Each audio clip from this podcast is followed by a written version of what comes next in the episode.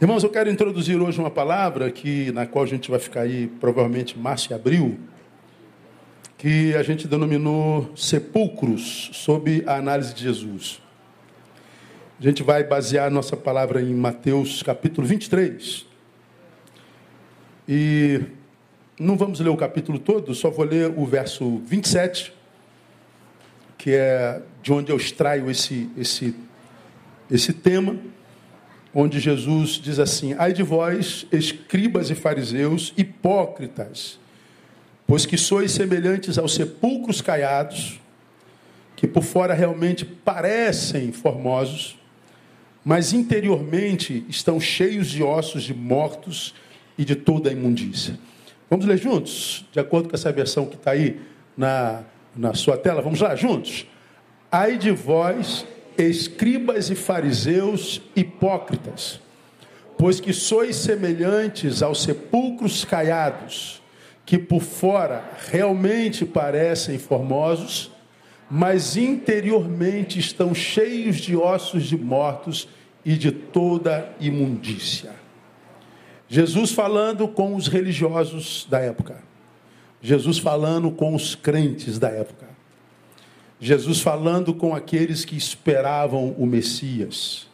Jesus falando com aqueles que se diziam representantes de Deus na terra.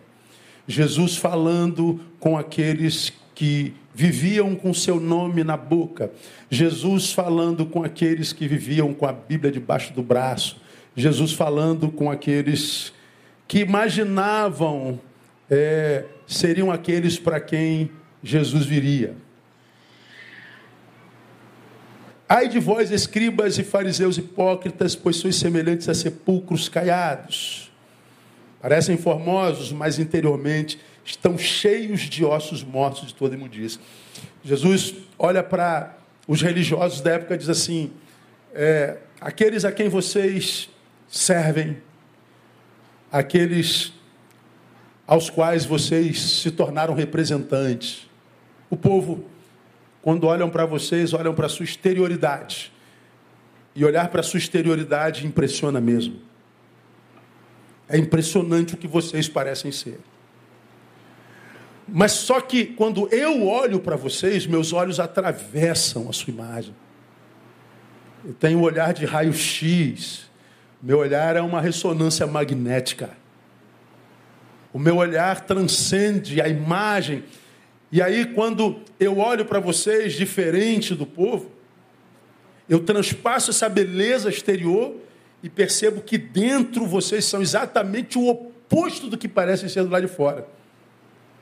Os que amam vocês, se estivesse diante de vocês, virados do avesso, eles apedrejariam vocês, eles odiariam vocês.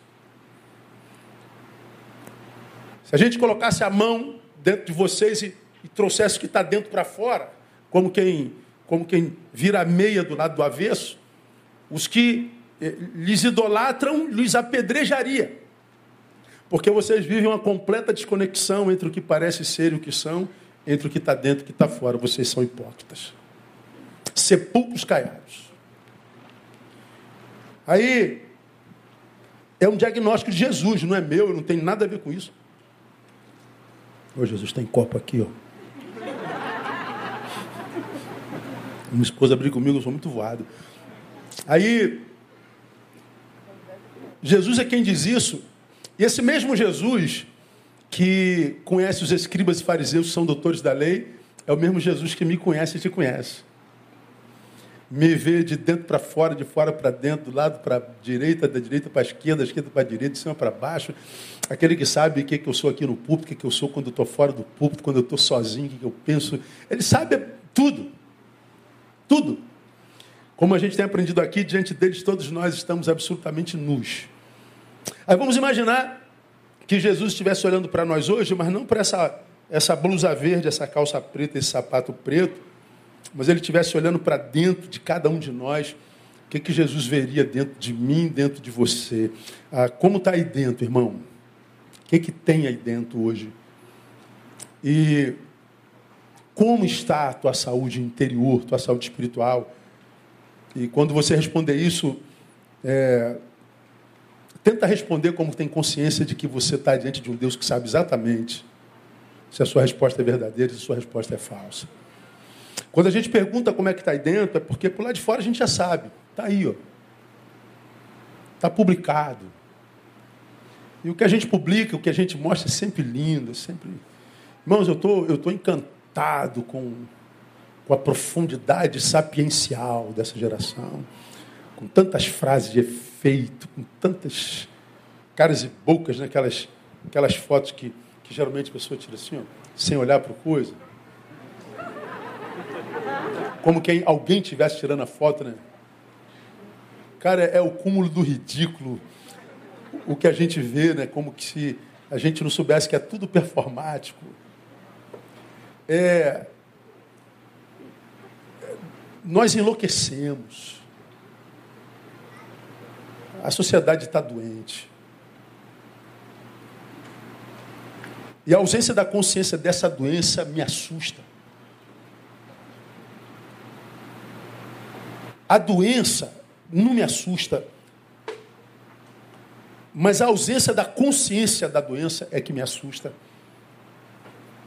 A, a incompetência para a escuta me assusta. Quando a escuta nos reprova. A incapacidade de se autodiagnosticar com honestidade quando o diagnóstico diz doente. Como que entre a verdade da nossa doença e a beleza da nossa estética, como que pessoas, por falta de amor próprio, preferem ficar com a beleza da estética. Ainda que saiba que cada dia que acorda está mais próximo da morte. E quando a gente faz opção pela beleza da estética, ante a realidade da doença que precisa ser sarada, nós estamos, portanto, dizendo: Deus, eu abro mão da verdade, que se assumida poderia gerar cura em mim, e fico com a mentira da estética, que me mantém doente, mas me mantém admirada. Os fariseus eram assim. Quando você chegar em casa, joga no Google, escribas e fariseus, não vou perder tempo falando deles aqui suas indumentárias, suas estolas sagradas, sua roupa sagrada, as orações decoradas, a liturgia do, do, da sinagoga. É, vejam quem são os caras. Esses caras são aqueles para os quais Jesus libera uma palavra registrada por Mateus 23, que é a mais dura da Bíblia Sagrada. E ela vem nessa nessa perspectiva da desconexão entre o que se é e o que parece ser.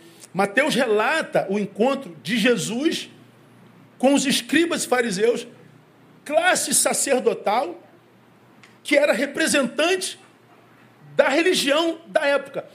Só que esse encontro registrado em Mateus capítulo 23, com os sacerdotes das religiões da época, esse encontro não é nada, absolutamente nada amigável.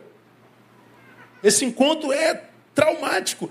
Ainda que Jesus, percebam, seja, seja a encarnação do Deus que eles diziam representar e esperar. Nós é, esperamos o Deus que vem libertar a, a, a Israel da opressão romana. Eu, nós esperamos o Messias vaticinado e profetizado por todos os profetas, desde Gênesis. Esperamos o Messias. Quando o Messias vem, aquele povo que esperava o Messias tem um encontro com ele que é absurdamente beligerante e, e dolorido. O problema é que é, quando Deus vem na figura do filho, ele não vem para acolher aquele que vive uma desconexão entre o que é e o que parece ser. Quando Jesus vem, ele não vem para aprovar quem tem beleza externa e estética, mas não ética. Jesus, quando vem, não vem para abençoar aqueles que diziam que o esperavam. É, Deus em Jesus vem com espada, ele vem quebrando tudo. Ele vem com martelo. Jesus vem e o chama de sepulcros caiados. Ah, Panel, eu não mandei para vocês, mas joga aí no Google, bota, escreve aí, ó, Taj Mahal. Taj Mahal. Eu acho que ilustra bem o que, que Jesus queria dizer. O Taj Mahal é uma das sete maravilhas do mundo, está lá na Índia. Que o imperador chamado Shah Jahan construiu para servir de túmulo para sua esposa, para sua amada. O Taj Mahal é uma obra de 176 mil metros quadrados, uma das sete maravilhas do mundo, que ele fez para servir como jazigo da sua esposa. Pessoas do mundo inteiro, do planeta inteiro, acorrem à Índia para conhecer o Taj Mahal. Esse barraquinho aí, ó. Paga aqui um pouquinho essa luz aqui, só para o pessoal ver isso aí. O que, que é isso aí? Me digam vocês. É um sepulcro. Isso aí são os fariseus. São os escribas. Por fora uma beleza indizível, mas por dentro carrega a morte. Carrega a morte. Enfermeiro de plantão, comparecer à cantina. Pois bem, Jesus acusa é, os, os sacerdotes disso aí. Então, se Jesus olha para mim para você hoje, alta análise, do que, que Jesus nos chamaria, irmão?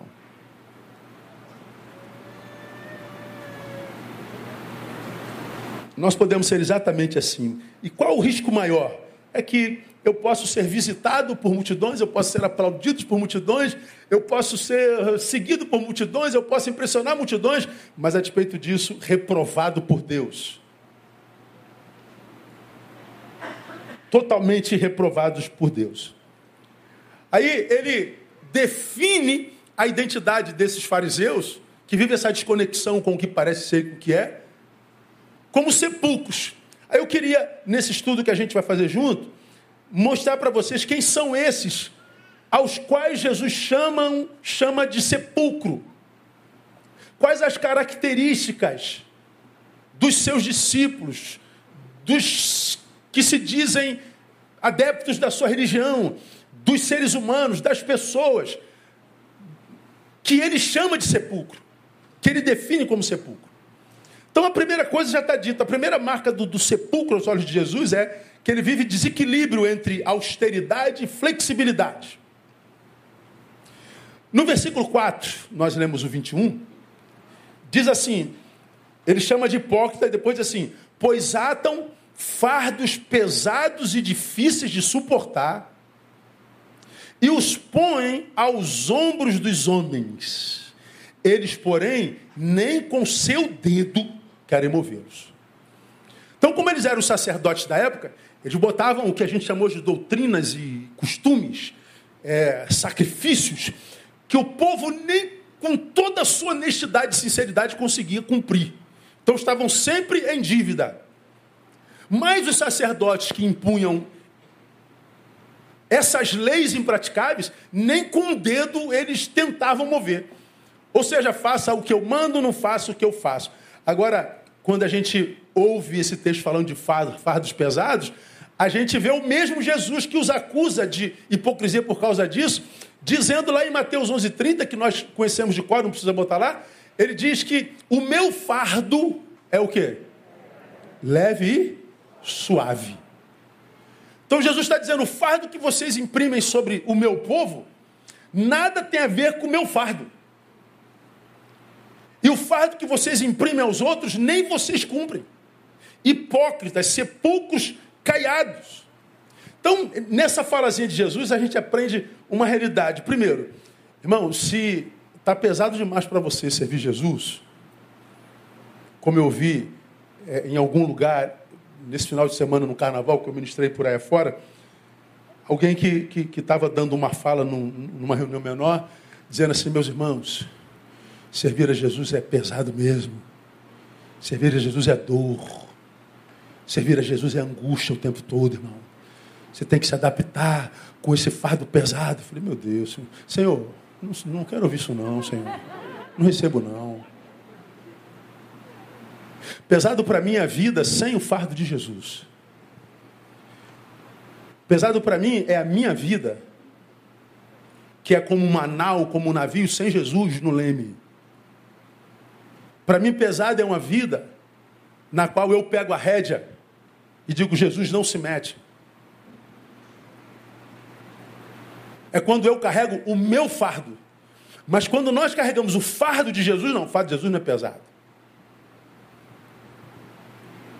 Então, se está pesado demais para você, nesse tempo de tantas apostasias, das duas, uma, ou o fardo que você carrega não é o de Jesus, pode ser do escriba e fariseu, que está insuportável, está para além das tuas forças, ou você não é o que devia ser nele. Porque para os fariseus, o fardo de Jesus era impraticável. Primeiro que eles tinham que se despir das suas vestes sagradas. Primeiro que eles tinham que confessar os seus pecados. Primeiro que eles tinham que admitir a podridão que carregavam dentro. Primeiro que eles tinham que admitir que em Deus nós somos todos iguais. Primeiro eles tinham que admitir que o que me faz é, filho de Deus, que lhe dá alegria, não é o meu sacrifício, é o sacrifício do Cristo. Então, o fardo de Jesus para os fariseus era impraticável, de tal forma impraticável, que eles quiseram eliminar Jesus. E o fizeram. Então, quando Jesus define a identidade sepulcral dos, dos, dos fariseus, ele diz que a primeira diferença, a primeira marca é austeridade e flexibilidade. Austeridade é severidade, exigência, rigidez, é, impaciência, ausência de misericórdia para o outro. E quando é para si, flexibilidade, maleabilidade, nova oportunidade, nova possibilidade. Nós vivemos hoje, irmãos, na era do cancelamento, não é verdade? Era do cancelamento. Ah, fulano fez isso, apedreja, verme tal. Aí você vê a multidão como uma manada inconsciente, a, a, a imposição de uma publicação apedrejando todo mundo, porque a sua imperfeição foi revelada. Você é um verme, você não pode. Tal. Aí eu fico imaginando Jesus olhando de lado para aquela multidão apedrejando que ele está sendo cancelado e dizendo: Você tem moral para apedrejar alguém cujo pecado foi descoberto? Você tem moral mesmo para chamar alguém de desonesto? Você tem moral mesmo para cancelar a vida de quem quer que seja, uma vez que você sabe que Deus olha para o que te habita, para o que você pensa, para um Deus que conhece os teus desejos, conhece suas taras, conhece os teus ódios. Teria você moral mesmo para exigir perfeição de quem quer que seja? Os que vivem a cancelar, a apedrejar a todos, são perfeitos mesmo? Claro que não, porque apedrejam, então, são sepulcros. Nós vivemos num mundo de sepulcros, apedrejando a outros sepulcros que foram descobertos. Nós vivemos um tempo de uma mentira coletiva. A mentira virou uma verdade sociológica. Nós a abraçamos como verdade insofismável. Todos nós sabemos que não, ninguém é aquilo tudo, mas a gente abraça como se fosse. Essa semana você viu aí ah, o apedrejamento de alguém que vive apedrejando todo mundo, tal do Arthur Duval, né? O cara foi para a Ucrânia, candidato a, a, a, ao governo de São Paulo, para angariar capital político vou fazer boas obras. Daqui a pouco aparece o vídeo do cara. Rapaz, é muita mulher bonita. É muita mulher gostosa. Na fila dos refugiados, uma melhor que a outra. E elas são fáceis porque elas são pobres. Nós que somos homens ouvimos esse vídeo, sentimos asco. E vocês, mulheres, o que, que sentiram? Mas é o perfeição, um perfeitão que vive arrebentando com todo mundo. que tem bilhões de seguidores. Esse é um exemplo. Nós chegamos a um tempo, irmãos, na, na vida humana, que lamentavelmente a gente não pode acreditar em absolutamente nada do que a gente vê publicado.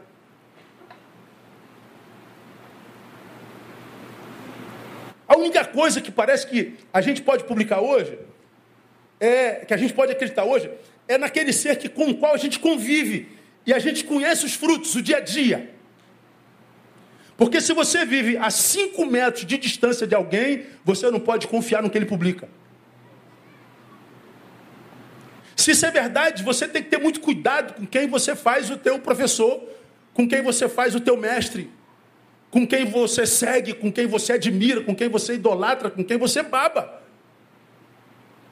Porque o caminho será sempre a frustração e a solidão. Nós vivemos nesse tempo de austeridade para com o outro. Uma, uma coisa insana. Ah, nós perdemos o, o bom senso. Eu fui no show do, do, do, Como é que é o nome? Do. Que o Giovanni imita. É o. Rafael Portugal, Lourinho. O Rafael já veio aqui várias vezes, queria da casa. Aí eu estava de férias, eu não sou de. de, de oh, Jesus. Comédia, eu não vejo comédia, não, não, vejo nada de comédia, eu não gosto de comédia. Gosto de não, pastor, eu gosto, mas eu gosto da risada natural. Ah, mas era o Rafael Portugal, eu falei, brother, vou lá ver teu show. Pô, ele ficou louco. Pô, não, não paga não, que eu vou lhe dar um, um convite. Aí ele me deu um convite, um camarote lá no, no naquele, é, naquele teatro ali no, no Vila de Mal. Aí eu chego no camarote, tá o Gabigol. Falei, vou embora, flamenguista, vou embora. Eu sentado atrás, ele na frente, com segurança dele, né? Aí começou o show, o Rafael muito engraçado, meu irmão. Ah, não admiro portas de fundo, nem de longe, eu falo do, do, do Rafael. Aí ele, ele, ele ficou tão feliz aí, numa das falas dele, ele falando é, de, de, vários personagens, ele fala, inclusive, você que está mal, visita a Igreja Batista Betânia, pastor Neil, lá em Sulacap, fez o maior anúncio da nossa igreja no show dele, tá lá na, na, na abertura do show dele, eu morri de rir. Aí eu chego em casa, minha filha me mostra um, um comentário, leio, né? Pastor Neil, eu quero que o senhor me explique. Como que o senhor vai ver um show? Aí foi descrevendo o cara, cara. Irmão, aí eu li aquilo, eu falei, Jesus, se eu respondesse o que eu quero responder, se vocês soubessem o que eu gostaria de responder para uma pessoa dessa, assim, você ia abandonar minha igreja na hora, cara, assim. Aí você fala, meu Deus, da onde que um, um animalzinho acha que tem direito? Fala assim, é, Vinícius, como é que você bota um óculos escuro pendurado no peito? Renato, como é que você usa um tênis preto? Cara, dá vontade de falar, irmão. É, é...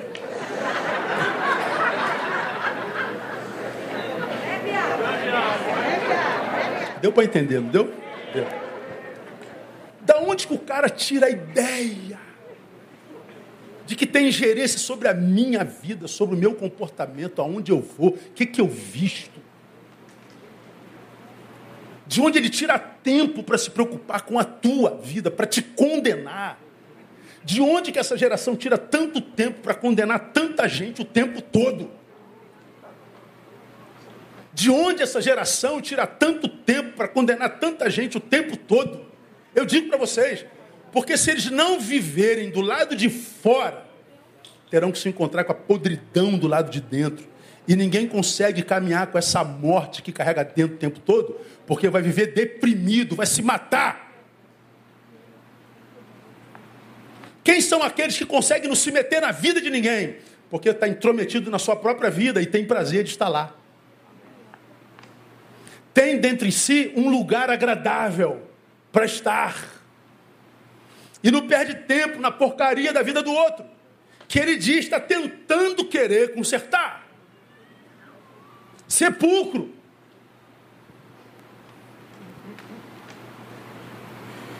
A era dos, dos, dos cancelamentos, dos apedrejamentos. Severidade para com o outro. Eu, eu vi agora, essa semana aqui, ó. Podia até ter mandado para lá, mas não, não, não veio insight não. Ah. Disney cede a críticas e exclui anões da Branca de Neve.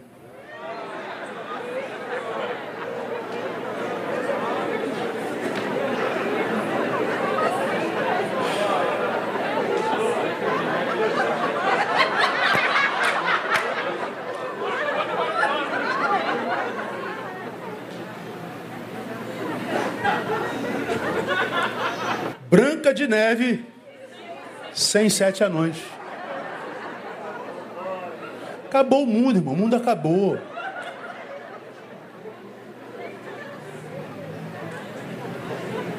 A gente poderia ficar aqui a manhã toda falando desses tipos de exemplos. Porque é uma ofensa para as pessoas pequenas. Sim, mas de ontem para hoje. Nunca foi. Mas por que, que tudo hoje ofende? Porque agora nós estamos do lado de fora.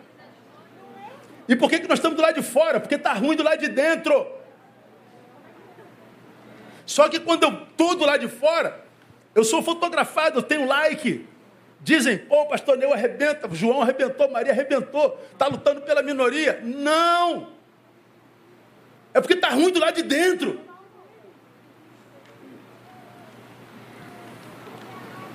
Vamos a alguns exemplos, outros práticos. Outra fotozinha, bota aí. Ó, vai começar a guerra na internet agora. Então, vai lá. É isso aí. Acharam uma bactéria em Marte.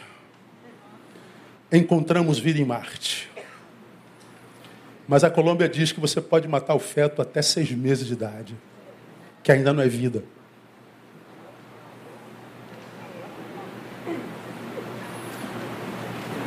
Não é vida ainda. Pode tirar. A minha angústia crente apoiando isso.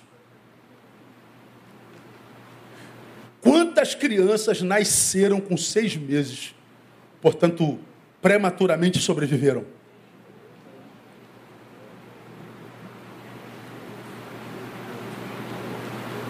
Ah, pastor, questão de saúde pública para proteger a mãe. Peraí. Como já disse aqui, ó, desse púlpito no fórum que teve aqui. Meu corpo, minhas regras. Verdade. Claro que é verdade. Amanhã você sabe que eu já estou tendo comido, né? Então, alguns membros aqui já vão colher isso aqui, falar que eu sou conservador, que eu sou bolsominho, que eu sou o diabo que o parta. Meu corpo, minhas regras. Acredito. É teu corpo. O que, que você pode? Não permitir que outro corpo entre no teu corpo. Simples. É anticoncepcional, camisinha. E vai.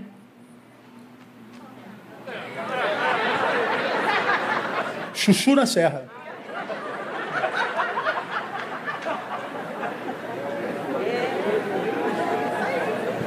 Agora, não quis viver segurança. Um outro corpo entrou na tua vida. Esse corpo não é mais teu. Pertence a outrem.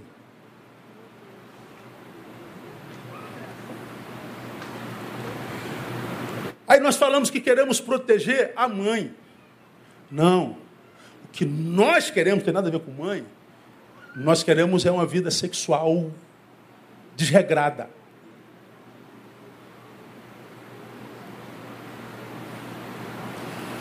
Uma criança não é vida. Vou dar outros exemplos. Achar que pecado hoje é apenas estrutural e sistêmico. Racismo estrutural, gordofobia estrutural, não sei o que estrutural, tudo estrutural. E a gente sabe que é pura verdade. Somos um país racista, somos um país que discrimina, tudo isso é verdade.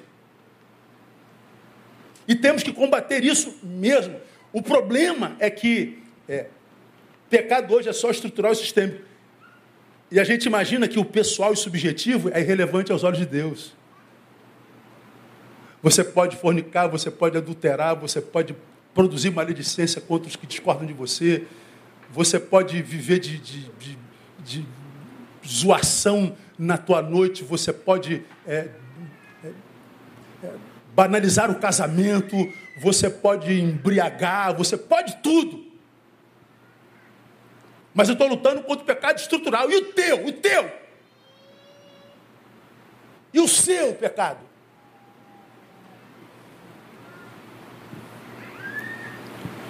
É verdade, o Estado não nos devolve com justiça o que pagamos caro para ter. Não devolve saúde, não devolve segurança, não devolve educação para cada um de nós e para nossa família. É verdade. Agora, nós acusamos o pecado sistêmico. E você individualmente é santo? É saudável? O sistema é composto por gente. O coletivo é composto por gente. A gente quer mudar o coletivo sem mudar essa gente individualmente que compõe. Eu e você sabemos, aprendemos há 100 anos atrás, que a família é a célula máter da sociedade, tal qual a família é a sociedade. Nós acabamos com a família como Deus pensou, e temos a sociedade que temos, e achamos que podemos mudar a sociedade com a família que a gente tem.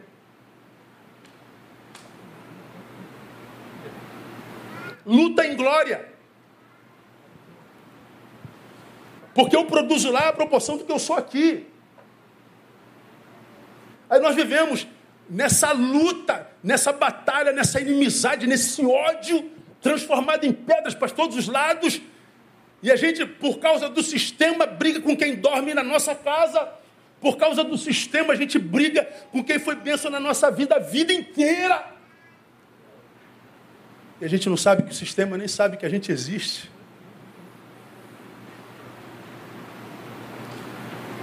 E que o projeto do Evangelho é que a gente abra a porta para ele, como vou pregar logo mais à noite, lá Odisseia, Jesus do lado de fora. O projeto de Jesus é que a gente abra a porta, ele entre e ceie conosco, a gente sente a mesa. A gente não senta mais na mesa, porque a gente está separado pela ideia que temos do sistema.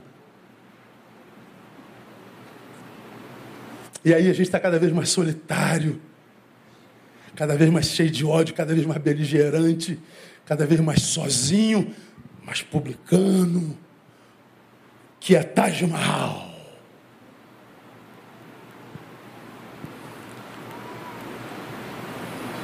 O sistema está podre, não nos devolve o que a gente tem direito. Mas e nós estamos saudáveis? Estamos saudáveis? O que, que a gente tem feito individualmente para ajudar quem está pior do que a gente? Como eu falei no início, Deus abençoa a nossa comunidade abessa, porque a gente tem voluntário abessa. Aliás, quem vem para a nossa igreja vem exatamente porque a nossa igreja é como é e faz o que faz. Que já aprendeu que quer ser feliz, seja útil, não há felicidade nem inutilidade. Então as pessoas vão chegando porque querem servir. Ou seja, você ama isso, mas não é uma cultura evangélica no sentido geral. 90% das igrejas não fazem nada por ninguém, nem coisa alguma.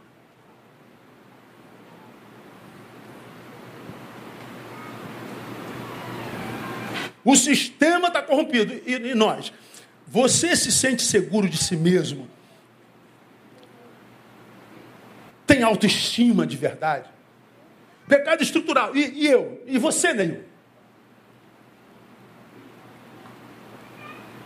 Você está acusando a estrutura que faz mal para aquele grupozinho ali. E você está querendo vender mais que você é defensor daquele grupinho ali. Pô, lindo.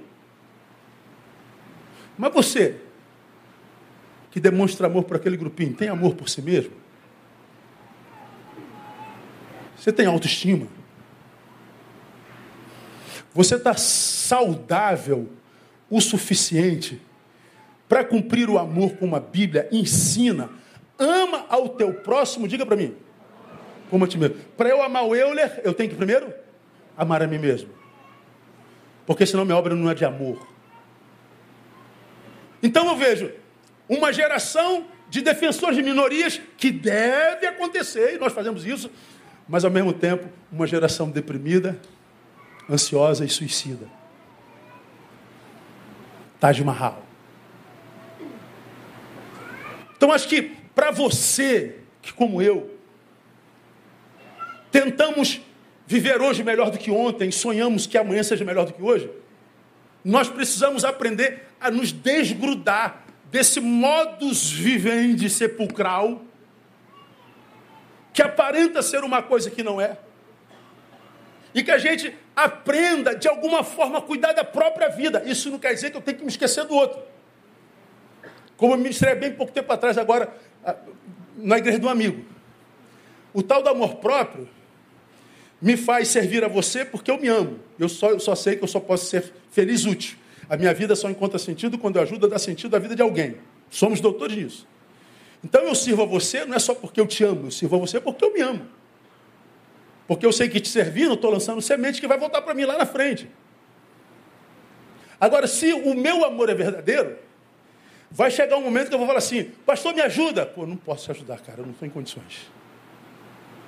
Por amor a você, eu te ajudaria. Por amor a mim, eu me poupo.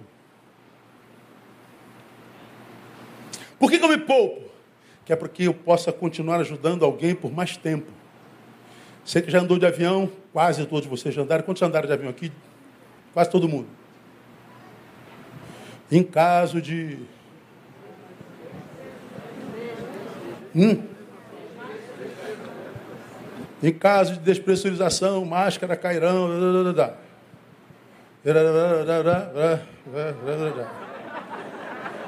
Se você estiver do lado de alguém, coloque primeiro em você depois ajude o próximo. Porque você pode querer botar numa criança, a criança está desesperada, você não consegue botar nem nela e nem em si mesmo. Então, ajude-se para ajudar o outro. Aí nós vivemos num mundo onde todo mundo quer mostrar-se o, o, o, Robin Hood gospel da, de 2022. Aí você vê em todos os cantos, quando você vai ver a própria vida, Aí o que, que acontece? Acontece o que é uma regra. Faz por algum tempo, logo, logo para de fazer, porque ele não tem longevidade. Se cansou de fazer o bem. E a Bíblia diz: não nos cansemos de fazer o bem. Fazer o bem cansa, ainda mais no mundo injusto como o nosso. Então, para quem é do bem e quer fazer por muito tempo, que sabe para a vida inteira, você tem que aprender a cuidar de si. E a cuidar de si, muitas vezes, é dizer não. Agora, não. Eu sei que quando comunicar aqui, Neil vai tirar mais um mês de férias. Ah, claro que tantos de vocês lascaram o chicote dentro de si. Você não pode ter falado com ninguém. Absurdo. Claro. Eu também acharia, se eu tivesse no seu lugar, que se pudesse, tiraria dois meses também. Tiraria três. Um, quatro. Por que, que não tira? Não pode. Eu posso. Mas por que quem pode sou eu, não é você? Então eu não presto. Os que amam falam assim: tira mesmo, meu pastor, você está cansadão. Queremos ver o Senhor bem. Porque nós nos alimentamos muito no Senhor, somos abençoados demais. Queremos ser saudável. Por que, que um pensa assim, outro pensa assado? Porque o que nos habitam são coisas diferentes. Então, nesse tempo, eu, eu que, que, no qual eu andei muito cansado, eu tenho me encontrado com tanta gente cansada. Você vai ver que esse ano eu vou ministrar muito a pastores e líderes. Estou separando agendas, pastores e líderes, pastores, porque são os mais vitimizados na igreja. Todo mundo na igreja tem pastor, menos o pastor. O pastor tem que pastorear essa igreja dividida de esquerda e direita. O pastor tem que ser odiado pelos da ideologia é, contemporânea que nasceu nesses últimos quatro anos. O pastor ele não tem destreza de comunicação nem tecnológica e a molecada hoje está sendo doutrinada nas universidades geral. Não adianta. O cara não tem consistência para su suportar. O cara está pirando. Tenho ouvido colegas, irmãos, que eu falo, meu Deus do céu, falo, cara, larga esse troço aí. Não falo não, tá? Mas você vai vender picolé nas, no sinal, cara. Aí, hum, sei lá, faz outra coisa aí, porque você, você não vai suportar. Aí se você jogar aí no Google quando acabar, suicídio de pastores, aí você vai ver do que eu estou falando. Vocês estão nas suas casas vivendo suas vidas, quem vive o dia a dia da igreja somos nós. A gente sabe onde é que tem guerra, onde é que tem um querendo comer o fígado do outro, onde os egos, onde os si mesmos que não são negados, as disputas, as fofocas, as divisões, as pressões desse tempo presente acontecem o tempo inteiro. A ideia de quem vive hoje na rede é imaginar que quem não está na rede não vive. E você não sabe que exatamente porque não está na rede vive mais do que vocês. E às vezes trabalha mais do que vocês. Então, quando a gente fala de sepulcros aos olhos de Jesus, a, a gente não fala no sentido de, de, de acusar você de sepulcro e eu de saudável, não. É para que a gente, quem sabe, descobrindo que nós somos sepulcros, deixemos de sê-lo. Descobrindo que nós não somos isso tudo que nós imaginávamos ser, nós mergulhamos na realidade para que nós nos tornemos aquilo que nós somos no coração de Deus. Porque hoje nós vivemos tanta mentira que até a respeito de nós há mentira. Criamos uma verdade a nosso respeito que não é verdadeira, mas se tornou verdade para nós. A gente se encontra com um monte de gente que se acha a cereja do bolo. Falo, Meu Deus do céu, de onde você imagina? É, eu não me meto na vida de ninguém, cara, mas às vezes dá vontade. Fala, cara, de onde você tirou isso, essa ideia de ser isso tudo?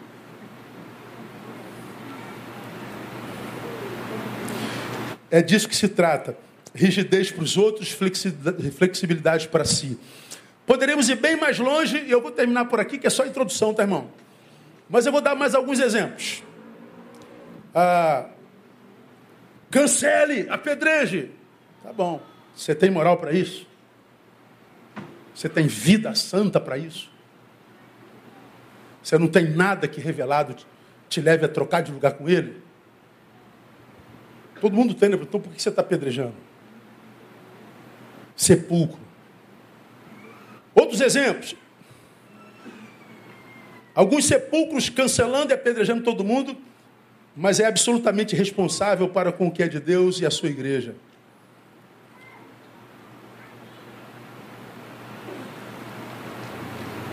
Quando se relaciona com Deus na perspectiva de necessidade, Deus é o seu amado. Mas quando se relaciona com Deus na perspectiva de responsabilidade, você dá a Deus o que te resta. Resta do teu tempo, resta do teu recurso, resta do teu talento, resta da tua vontade. Com a pandemia, o culto online bombou.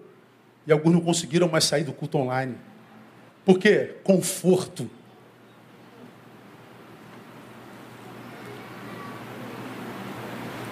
Não querem mais estar junto. Não querem mais estar presente. É uma geração que se tem um domingo com um sol como esse, igreja nem pensar. E falar em vir à igreja no sol como esse é ser um retrógrado. Porque falar em responsabilidade hoje, dizer não para o meu prazer, dizer não para o meu lazer, porque eu tenho uma responsabilidade, aí isso é ser chamado de, de trouxa. Por isso que André e eu honramos os caras que estão aqui tocando, porque músico e igreja só dá problema. Quem é músico sabe disso. Não aqui. É o ministério mais unido da igreja. Todos os cultos, a banda está completa. Todos os cultos. Todos empregados, todos muito bem empregados. Mas aí fala, vocês são diferentes da membresia comum, vocês têm responsabilidade. Eles vêm ser ministrados, vocês vão ministrar. Responsabilidade, então sai fora. Está lá. Outros exemplos, esse exibicionismo patológico ante que ele cresça e eu diminua. Já preguei sobre isso, não preciso me aprofundar. Falar em diminuir e desaparecer hoje é quase uma heresia, é uma ofensa. Porque o sepulcro abraçado pela cultura do presente século quer ser visto, mesmo que o que vem seja uma mentira. O tal do criticismo passional só se vê crítica, crítica, crítica, crítica, crítica, crítica, crítica. E muitas vezes gente que não faz nada.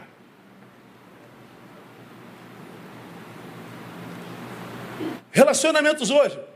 Namoro não é casamento. Aí tu vê os namorados viajando para outros estados, dormindo no mesmo quarto. O que, que tem, pastor?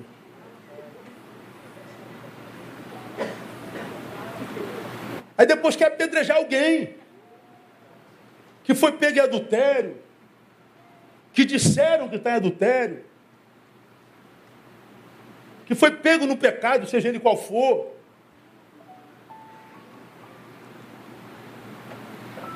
Preguiça, mentira patológica, apedrejamento a pecadores pegos quando você só se difere dele porque não foi o seu pecado que foi pego, e um monte de coisa. A gente poderia dar um monte de razões que fazem de mim um sepulcro caiado, que está cancelando, que está apedrejando, vendendo a imagem de santidade, de perfeição, de identidade com os, com os flagelados, de, de empatia com as minorias, mas com a vida toda errada. Ou seja, o sepulcro caiado é aquele cujo discurso é diferente da prática cotidiana. A ortodoxia é diferente da praxeologia. Resumo e termino. Quem é o sepulcro caiado sob a análise de Jesus? É aquele que, com, com um discurso cheio de boas intenções, que quer consertar o mundo, mas a própria vida é vazia e podre. Minoria, minoria, minoria, minoria. Pastor, o senhor vai, pastor, o senhor vai, pastor, o senhor vai. É, já, estamos. Um monte de gente quer fazer e fazer com material alheio. Tem gente que acusa a nossa igreja de não fazer, de não ser uma igreja operosa. É, então vai para uma igreja operosa. Para onde você vai? Catar, irmão. É aquele que com um discurso cheio de boas intenções, que quer consertar o mundo, mas a própria vida é vazia e podre. Só que, além dele, muito pouca gente sabe disso. Que a sua vida é vazia, que a sua vida é sem sentido. Que a sua vida é uma vida que na qual ele não tem prazer. É aquele que é amigo dos irmãos e dos líderes das igrejas, desde que esses pensem igual a ele. Porque se você for no presente momento de uma ideologia diferente da dele, pastor, só tem que se posicionar. Aí dizem o pessoal da esquerda. Tá bom, eu, eu, eu, o Bolsonaro é nosso rei. Não, não, não, não, não, Bolsonaro não. Não, você falou que tem que posicionar. Mas tem. Pastor, tem que posicionar. É, Lula livre. Não, não, Lula livre não. Lula. Pô, tu não falou para me posicionar? É, não, quero que você se posicione do meu lado.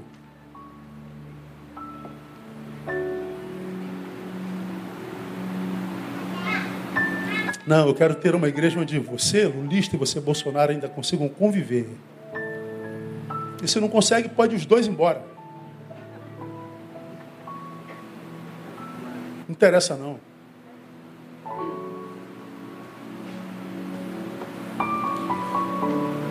Quero tentar manter a nossa igreja um lugar onde se pregue a Bíblia, a palavra.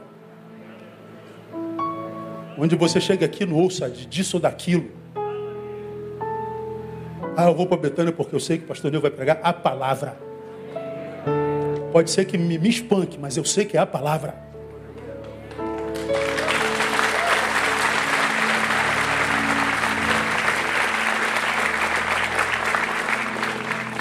Porque você acha que eu não tenho lado? Tenho. Eu poderia usar o meu poder e o meu culto para politizar do meu lado. Mas eu não uso. Você acha mesmo que eu sou neutro? Claro que eu tenho um lado. Mas eu acho que esse lugar aqui não é